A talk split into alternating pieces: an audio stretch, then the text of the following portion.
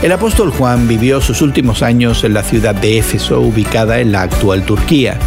Si la visitas, encontrarás una iglesia que la tradición identifica como el lugar de su sepultura. Es la Basílica de San Juan, construida en el siglo V por el emperador Justiniano el Grande. Hoy en la palabra, segunda de Juan 7 al 13, nos muestra al apóstol muy preocupado de que la iglesia identificara y resistiera las falsas enseñanzas.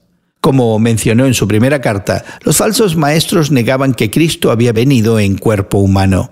Por eso Juan los llama engañadores y anticristos.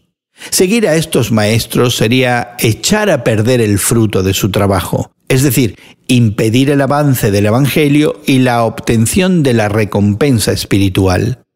Los gnósticos pensaban que sabían más que los cristianos, pero seguirlos significaría abandonar el camino de la verdad y de la rectitud. Así que Juan advirtió a sus lectores que no dieran la bienvenida a los falsos maestros en sus iglesias.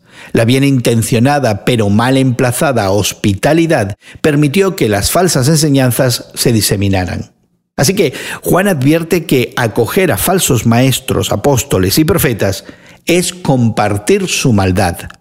En ese caso, no se les debería conceder el beneficio de la duda, simplemente no recibirlos. Esta advertencia de Juan es un recordatorio importante para nosotros en el día de hoy.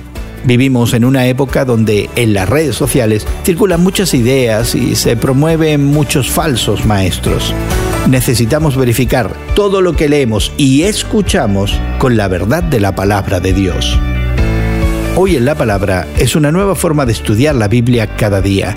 Más información en hoyenlapalabra.org.